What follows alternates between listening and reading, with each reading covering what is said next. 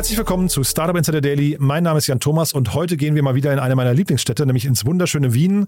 Ich spreche mit Thomas Wohlfahrtstätter. Er ist der COO und CFO von Glacier, ein Unternehmen, das er zusammen mit Andreas Chass gegründet hat. Den kennt man in der Szene, zumindest wenn man länger unterwegs ist, weil er das Pioneers Festival in Wien äh, gegründet hat oder mit ins Leben gerufen hat.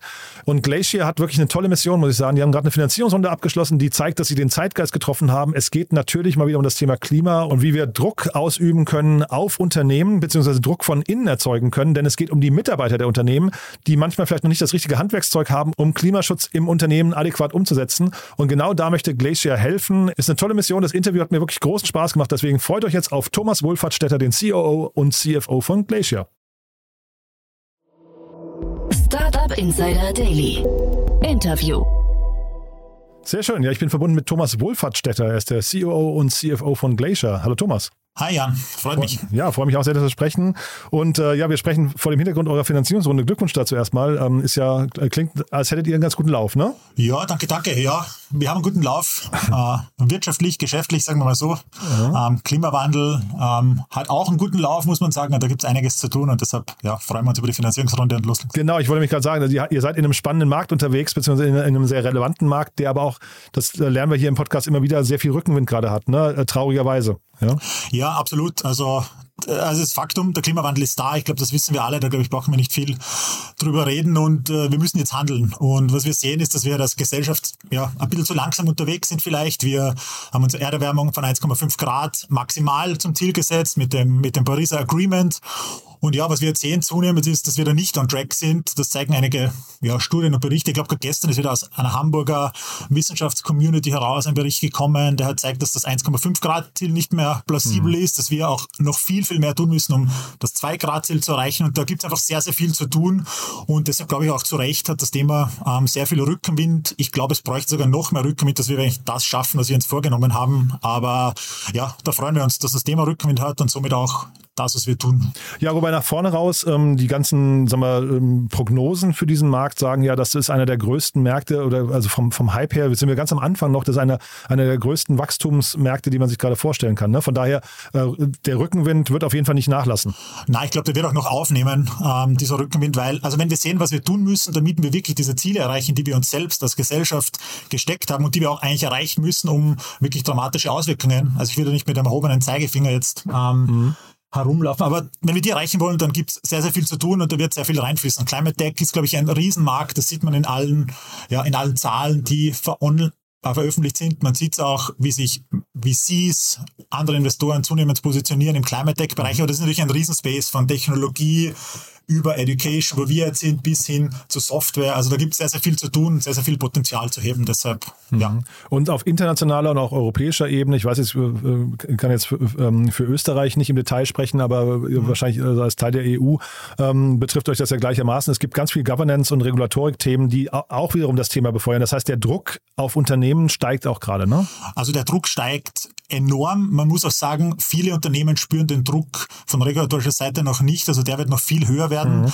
Und ja, es gibt verschiedenste Quellen. Also Regulatorien sind ein Mittel, wo der Druck herkommt. Das sind aber auch Investoren, wo der Druck herkommt. Und es mhm. sind vor allem auch Kunden, wo Druck herkommt. Mhm. Und wo wir in dem Bereich auch sehr stark drin sind, sind auch Mitarbeiter, wo der Druck herkommt, weil die auch von den Unternehmen zunehmend fordern, ähm, dass nicht Greenwashing betrieben wird, dass ihre Unternehmen nachhaltig sind, Leute, die Purpose haben wollen in, ihren, in, in ihrem Arbeitsalltag. Und ja, da kommt von ganz vielen Seiten Druck auf die Unternehmen zu. Manche spüren es von so der Seite, mhm. manche spüren es von einer anderen Seite, aber der, der steigt ganz, ganz stark. Also ja, diese, diese Brücke wollte ich dir eben bauen, ne, zu den Mitarbeitern, mhm. weil ich finde das einen spannenden Ansatz, den ihr äh, gewählt habt. Ähm, und ihr habt euch da auch große Ziele gesetzt, zumindest äh, laut der, ich weiß gar nicht, Pressemeldung oder Artikel, die ich gelesen hatte. Aber mhm. das klingt so, als habt ihr da viel vor. Welche Rolle kann denn der Mitarbeiter spielen oder die Mitarbeiterin in so einem Unternehmen? Du hast gerade gesagt, von denen geht ein Druck aus. Was mhm. können die machen, außer hinterher zu sagen, bei dem Unternehmen arbeite ich nicht mehr, weil die, ich weiß nicht, äh, weil ich mit deren Werten oder deren Vorgehensweise nicht mehr übereinstimme? Ja, ich glaube, es gibt so zwei Perspektiven, wie man draufschauen kann. Also eins ist, dass die Mitarbeiter Druck ausüben auf die Unternehmen einfach da tätig zu werden. Das machen wir uns natürlich auch zum gewissen Grad zunutze. Aber die andere Perspektive ist dann auch, dass die Mitarbeiter einen extremen Hebel haben in den Unternehmen, weil es war in der Vergangenheit noch so, dass die Sustainability-Abteilung, wenn es sie denn überhaupt gab und sie jetzt nicht irgendwo im Marketing, im HR oder irgendwo als Stabstelle untergeordnet angesiedelt war, so das sprichwörtliche Büro am Ende des Ganges, mhm. dem dann, äh, wenn es ernst wurde, auch wieder keiner zugehört hat. Das ändert sich ja ganz drastisch eigentlich. Und also wir merken es auf vielen Ebenen, wie zum Beispiel äh, wenn man in die einzelnen Abteilungen schaut. Also im HR sind Personalverantwortliche damit konfrontiert, dass Unternehmen nachfragen, äh, BewerberInnen nachfragen, was ihre Unternehmen machen im Bereich mhm. Nachhaltigkeit. Und die, die, kennen sich jetzt sehr gut aus, junge Talente. Da muss man glaubwürdig antworten und man muss als Arbeitgeber nachhaltig sein. Im Marketing muss so aufpassen, dass man nicht greenwashed, dass man glaubwürdig kommuniziert. Im Product werden Carbon Footprints von Produkten immer wichtiger. Leute schauen drauf, äh, was sie kaufen. Und so zieht sich das eigentlich durch alle Abteilungen durch. Und was das heißt, ist, dass Klimaschutz, Nachhaltigkeit also nicht mehr nur eine Sustainability-Abteilung betrifft, sondern es halt in alle Bereiche hineinspielt. Und was man sieht, ist, dass halt Unternehmen oft daran gehindert sind, wirklich glaubhaft und effektiv Klimaschutzmaßnahmen auch umzusetzen, weil eben dieses Wissen, die Skills und die Kompetenzen fehlen. Und also es gibt Studien jetzt auch gerade vor zwei Wochen von Microsoft und BCG, die auch dieses Skills Gap eigentlich herausstreichen, dass es da gibt im Bereich Nachhaltigkeit und das Unternehmen dann hindert, wirklich tätig zu werden. Und die, glaube ich, haben eine Zahl genannt, dass es in zehn Jahren, in den nächsten zehn Jahren gilt, 150 Millionen Menschen neu zu qualifizieren, abzuskillen und dass die wenigsten dieser Leute eigentlich äh, extern rekrutiert werden können, weil der Markt das nicht hergibt und fast 70 Prozent der Leute intern rekrutiert werden müssen. Das heißt, da gibt es ein riesiges Upskilling-Potenzial und eine Notwendigkeit in den Unternehmen und da wollen wir rein und wirklich auf allen Ebenen des Unternehmens das ganze Thema sozusagen von unten aufzurollen. Mhm. Das ist sozusagen unser Ansatz. Ja, klingt, klingt mega spannend und auch total plausibel, finde ich. Wenn du jetzt gerade sagst, dieses, dieser Begriff Upskilling, ähm, was heißt das denn konkret? Also was, ähm, also A, was versprecht ihr denn und was sind denn auch vielleicht die Skills, die jetzt ähm, dann benötigt werden innerhalb der nächsten zehn Jahre? Ich finde, 150 Millionen Menschen klingt halt erstmal sehr, sehr viel. Ne? Und äh, wenn du sagst, ein Großteil davon muss intern, äh, glaube ich, 70 Prozent hast du gerade gesagt, ne, intern irgendwie äh, gefunden werden, das klingt ja fast nach einer nicht lösbaren Aufgabe für Unternehmen, oder? Also auf jeden Fall eine, eine riesige Aufgabe. Wir haben es uns ja auch zum Ziel gesetzt, in unserer Mission steht, wir wollen 100 Millionen Menschen mit unseren Programmen erreichen, die empowern und ausbilden, um eben Klimaschutzmaßnahmen, Nachhaltigkeitsmaßnahmen mit mehr Impact zu, äh, zu setzen in ihren mhm. Unternehmen. Mhm. Und äh, wir gehen es eben so an, dass wir sagen, okay, es braucht am Anfang einmal in der Breite Awareness, weil die breite Masse hat auch diese Awareness nicht. Da besteht sehr viel ähm, Halbwissen, würde ich jetzt mal sagen. Man weiß, da kommt was auf einen zu, aber wirklich so durchzublicken, das fällt ja sogar mir schwer. Ich bin tief im Thema drin, aber jetzt genau zu wissen, was ich tun muss, damit ich meinen persönlichen Fußabdruck senke, mhm. was die großen Hebel sind, das ist einfach sehr schwer auch teilweise zu greifen, weil es ein komplexes Thema ist.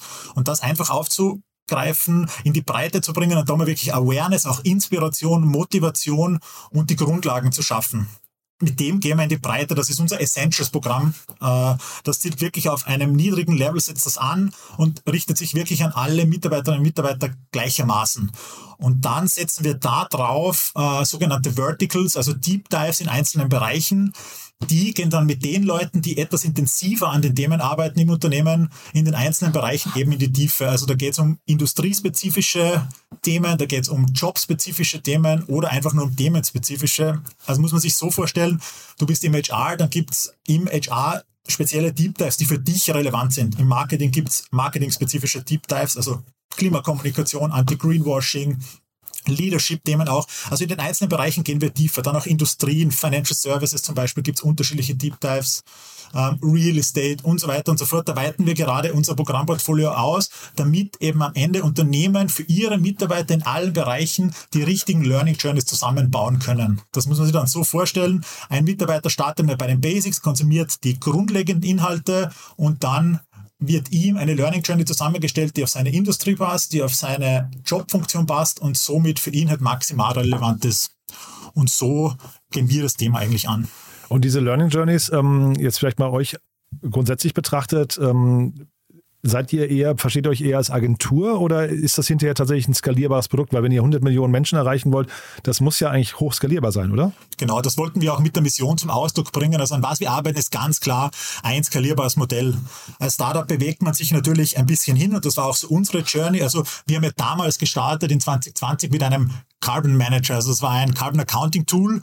Ähm, da haben wir dann relativ schnell gesehen, da ist der Pay noch nicht da. Wir waren auch als Team jetzt nicht in dem Bereich die absoluten Experten, haben aber dann im Laufe der Zeit probiert, die Leute, die dieses Tool genutzt haben, also wir waren da auch schon ähm, von einigen Unternehmen im Einsatz, die aufzuschlauen in dem Bereich, weil wir gesehen haben, da ist jetzt so viel ähm, oder so wenig Wissen eigentlich da, haben einen Kurs gemacht, das war ein Zoom-Call, ganz einfach, wir haben uns Experten hergeholt, die dann gewisse Themen erklärt haben. Das hat dann echt super Feedback bekommen und so sind wir dann immer tiefer reingegangen, haben weitere Programme gemacht, das war damals wirklich nur erste rudimentäre Lernplattform, ähm, Zoom-Calls. Und jetzt bewegen wir uns jetzt sukzessive hin zu einem skalierbaren Modell. Und das ist ganz klar unser Anspruch, was Großes, was Skalierbares und etwas zu bauen, das für 100 Millionen Leute funktionieren kann.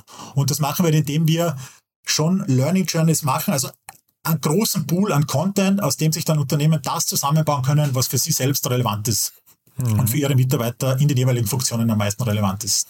Und wie ist die Resonanz von den Unternehmen jetzt gerade? Ist es, ähm, ist es kompliziert, das zu erklären? Ähm, und ähm, auch, äh, ich habe gesehen, ihr habt, äh, glaube ich, 180 waren es, glaube ich, ne, Kunden ähm, äh, schon gewonnen. Äh, aber ähm, fällt euch das schwer, die zu gewinnen? Und ähm, was ist denn so der, also Gibt es bei euch, ich weiß nicht, was ist denn so der Einstieg? Gibt es so ein Freemium-Modell bei euch? Also fangen die, was heißt Kunde? Also sind die dann quasi schon Teil eurer Academy oder äh, tasten die sich langsam ran? Genau, langsam ran. Also wir machen jetzt kein Freemium-Modell, sondern äh, wir starten meistens kleinere Testballone in Unternehmen. Also das muss man sich dann so vorstellen, dass dieses mal auf ein Department ausrollen. In, in einigen Fällen ist auch gleich das ganze Unternehmen dabei, aber wir haben ja als primäre Zielgruppe schon sehr große Unternehmen, die sehr divers aufgestellt sind. Und da gehen wir meistens mit einem Testballon rein. Da sind dann ähm, 100, 200, 300 MitarbeiterInnen, die dann in unseren Programmen drin sind. Und von da sozusagen rollen wir das sukzessive aus. Mhm. Und die Unternehmen bezahlen dafür, klassisches Abo-Modell, Feature-basiert, das heißt, die kaufen aber einen gewissen Pool an Content und wenn dann weiterer Content dazukommen soll, dann wird der halt sukzessive ähm, in den Unternehmen ausgerollt. Und genau so gehen wir rein. Das ist kein, kein Freemium-Modell an sich. Wir bieten natürlich Demo-Möglichkeiten an, wo einmal eine verantwortliche Person sich das Tool anschauen kann, wo man auch direkt reingehen kann und ein Gefühl dafür bekommt und so probieren wir was Skalierbares zu bauen. Was wir schon auch machen ist, äh, wenn es passt auf Anfrage, das ist jetzt langfristig, ähm, ja, könnte das auch ein Standbein sein, dass Unternehmen ganz oft den Bedarf haben, auch eine individuelle Session für sich aufs Unternehmen, wo sie ihre Nachhaltigkeitsziele ihren Mitarbeitern präsentieren wollen, wo sie äh, ja, einfach über sich selbst auch sprechen wollen, um das den Mitarbeitenden nahezubringen, dass wir sowas dann auch produzieren können, wenn der Bedarf da ist und das dann in diese Learning Journeys auch integrieren.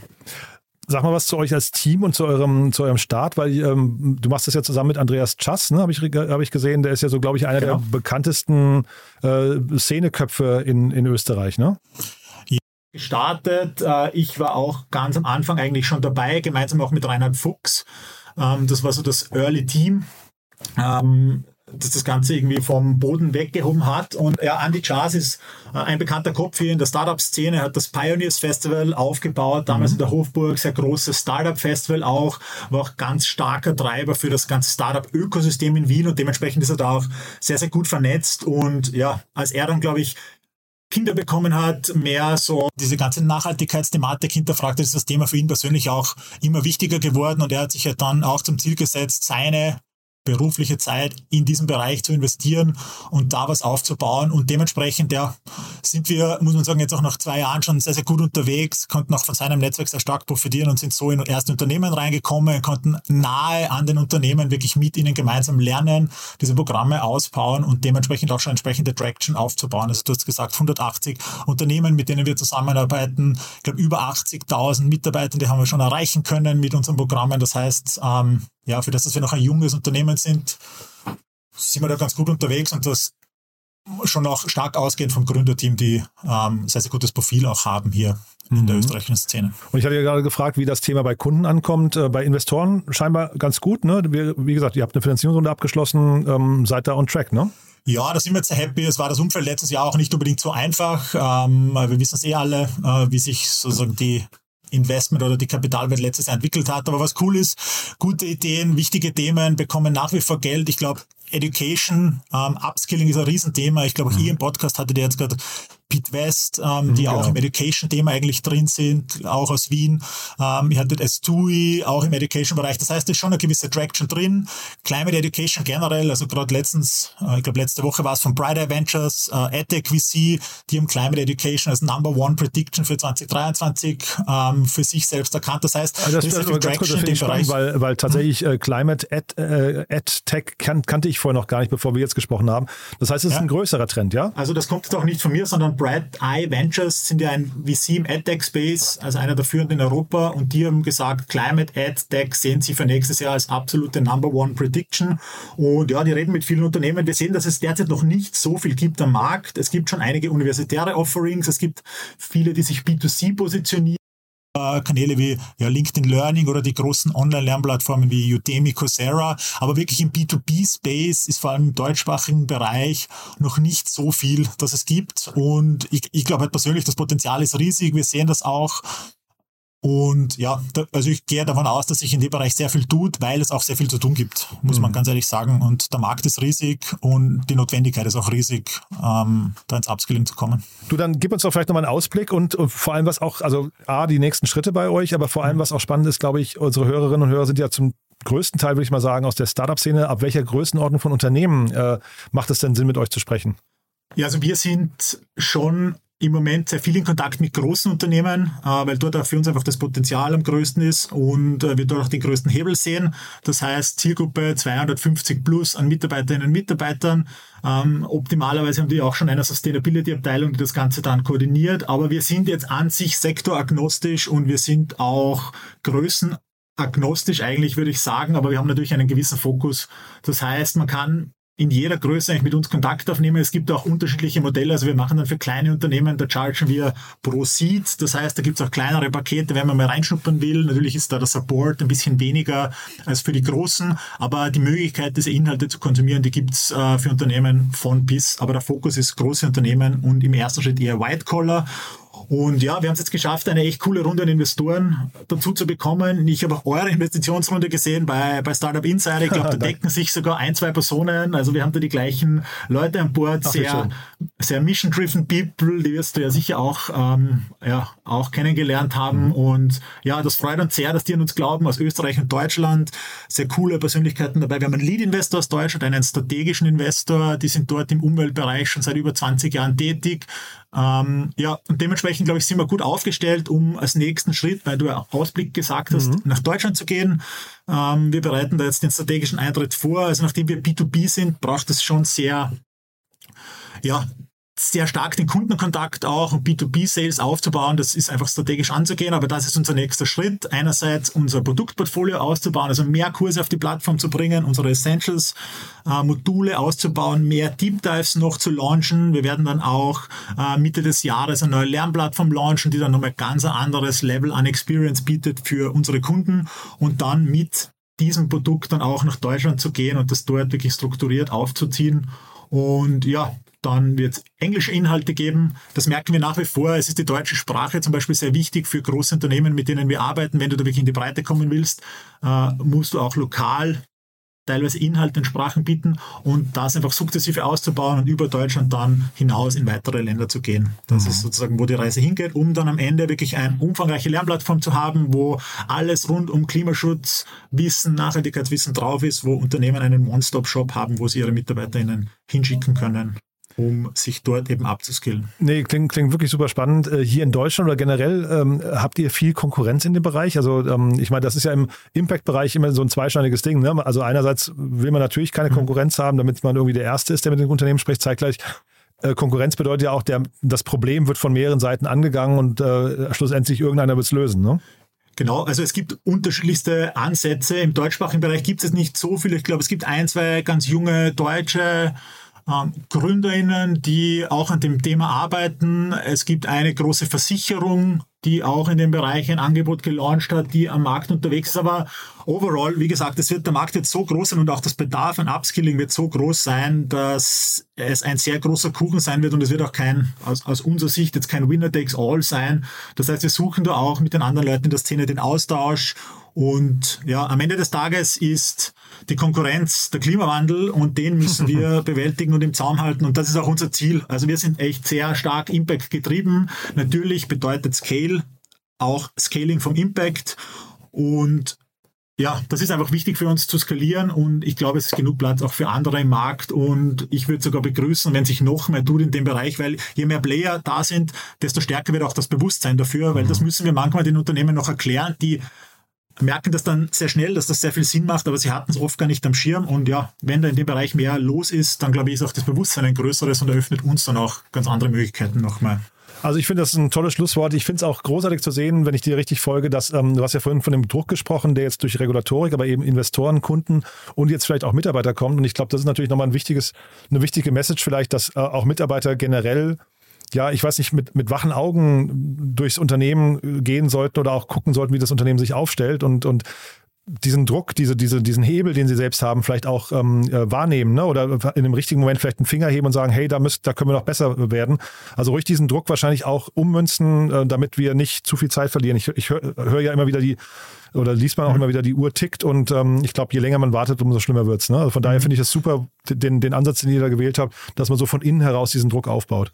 Genau. Und ich glaube, und MitarbeiterInnen sind sich oft gar nicht bewusst, welchen Hebel sie haben. Ich äh, will jetzt nicht am Ende das jetzt noch mit einer ähm, langweiligen Studie kaputt machen, aber in Österreich gibt es äh, eine Umfrage, wo 70, äh, wo 70 Prozent der Unternehmen sagen, sie machen Klimaschutz, weil es ihre MitarbeiterInnen fordern und nicht eigentlich wegen dem Klima. Also das ist ihnen sekundär wichtig, aber die sind schon ein wichtiger Hebel und deshalb vielleicht auch so nochmal der Appell an alle anderen Leute, die dazuhören man muss sich dessen wirklich bewusst sein, welchen Hebel man hat, sowohl als Kunde wie auch als Mitarbeiter in, in einem Unternehmen. Also man kann da wirklich sehr viel bewirken und wenn man dann die Dinge teilweise selbst in die Hand nimmt, das sehen wir in den Unternehmen, wird das wirklich äh, sehr positiv aufgenommen, wenn sich die Leute da einsetzen. Man kann da wirklich was ins Rollen bringen. Und wenn wir als Glacier da einen Beitrag leisten können, dass wir die Leute empowern, dass die da Selbstvertrauen haben, Maßnahmen zielgerichtet umsetzen, ja, dann sind wir unserer Mission einen Schritt näher und das wäre natürlich sehr schön und da würde ich an alle appellieren, dass sie ja wirklich sich ihrer ja, ihrer Rolle und ihrer Hebel, die sie in der Hand haben, bewusst werden, weil dann, glaube ich, können wir die Klimatransformation wesentlich leichter und wesentlich besser schaffen. Und am Ende des Tages hat jeder einen purposeful Arbeitsplatz, der ihm Spaß macht, mhm. wo er sich verwirklichen kann. Es ist gut für den Planeten und es ist auch gut fürs Unternehmen, weil die Unternehmen, die sich nicht auf die Klimatransformation einlassen, sich jetzt nicht vorbereiten, die werden früher oder später massive Probleme haben, wie bei der Digitalisierung. Mhm. Und deshalb gilt es zu handeln und alle gemeinsam zu handeln, weil dann, glaube ich, ist es am Ende des Tages ein schöneres, besseres Arbeitsumfeld für alle und auch für den Planeten. Ganz perfekter äh, Appell, finde ich. Und ich glaube, man muss auch festhalten, die Zeiten von Greenwashing sind eigentlich vorbei. Ne? Also da, da, hat, da konnte man sich so ein bisschen durchmogeln, aber ich glaube, nach vorne mhm. raus, das wird irgendwie entdeckt und wahrscheinlich entweder von Konsumenten oder vielleicht auch von ehemaligen Mitarbeitern oder so irgendwann früher oder später sowieso äh, aufgedeckt. Ja, absolut. Also jetzt ist ja auch Regulation schon am Start, äh, die das Ganze dann in Zukunft auch massiv einschränken bzw. verhindern wird. Aber ja, Konsumenten, Konsumentinnen, Mitarbeiterinnen, die werden da alle kritischer. Man schaut mhm. genauer hin. Viel Greenwashing passiert auch, ist auch wieder so ein Upskilling-Thema aus Unwissenheit heraus, weil Leute äh, einfach zum ersten Mal mit dem Thema in Kontakt sind. Die machen das gar nicht aus einer schlechten Motivation heraus, aber sie äh, verstehen auch zu wenig, was jetzt eigentlich Greenwashing bedeutet, auf welchem slippery slope man sich da teilweise bewegt. Und auch da gilt es. Also wir haben einen eigenen Kurs zu dem, wo man nur einmal lernt, wie man erkennt, was ist ein Greenwashing, was muss ich denn tun, um das zu vermeiden. Also da gibt es auch noch sehr viel zu tun und ich würde da gar nicht oft irgendwie Bösartigkeit unterstellen, sondern ja, das ist einfach auch so gefährliches Halbwissen teilweise, wo man sich dann irgendwo in ein Fettnäpfchen hineinbewegt und das kann man aber ganz leicht ausmerzen mhm. und ja, glaubwürdig sein und das, das zahlt sich dann auch aus, weil ja, man sieht das. Unternehmen, das ist ein Green Premium, wo Leute mehr zahlen für Unternehmen, die glaubhaft sind. Äh, das gibt's, das ist wissenschaftlich nachgewiesen und das zahlt sich auch aus auf lange Frist da glaubwürdig zu sein und da ja, verantwortungsvoll zu agieren. Perfekt, Thomas. Du, dann ganz lieben Dank, dass du da warst. Ich drücke euch die Daumen für eure Mission, dass ihr möglichst wirklich diese, diese 100 Millionen Mitarbeiterinnen und Mitarbeiter erreicht. Äh, finde ich Danke. ein ambitioniertes Ziel, aber ich finde auf der anderen Seite, was du jetzt gerade beschrieben hast, ähm, der Markt ist reif dafür. Ähm, leider, muss man sagen, ne? aber er ist reif dafür ja. und äh, es ist überfällig, dass was passiert. Von daher drücke ich euch wirklich von Herzen die Daumen. Ja, cool, danke. Ne? Dann, mich sehr gefreut. Jetzt mich sein. auch. Ne? Auf bald dann, ja? Danke dir, Jan. Ciao. Ciao. Startup Insider Daily, der tägliche Nachrichtenpodcast der deutschen Startup-Szene.